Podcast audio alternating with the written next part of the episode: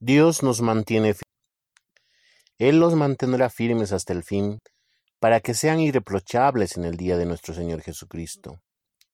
Fiel es Dios, quien los ha llamado a tener comunión con su Hijo Jesucristo. Primera Corintios capítulo 1, versículos 8 al 9. A lo largo de la historia de la Iglesia encontramos muchos casos de personas que fueron parte de ella y que incluso trabajaron mucho apoyando en las diversas labores, pero que eventualmente abandonaron el camino de la fe. ¿Por qué Pablo puede estar seguro de que los corintios serán firmes hasta el fin? La gran mayoría de las personas que practican alguna fe o alguna espiritualidad coinciden en afirmar que estamos llamados a obrar el bien tanto en relación con lo divino como con nuestro entorno, principalmente con nuestros semejantes. También hay acuerdo en reconocer que el destino final de quienes obran con manifiesta maldad no es para nada deseable. Sin embargo, hay una gran diferencia entre el propósito y la causa de la práctica del bien entre los que afirman la gran cantidad de creencias y lo que la palabra de Dios dice al respecto.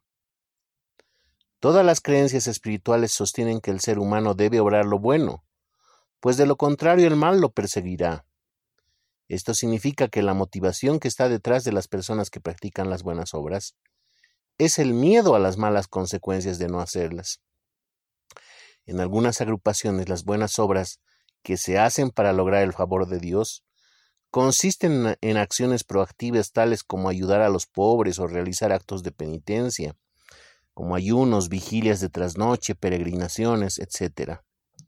En otras, el asunto consiste en renunciar a las cosas que el grupo considera malas.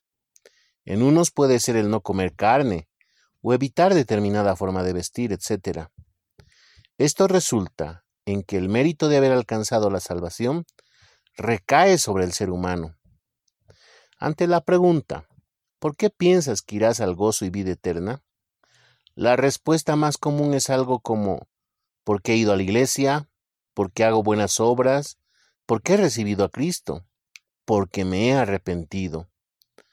Tales respuestas muestran que tal persona confía en lo que su yo hizo, quitándole la gloria a Cristo.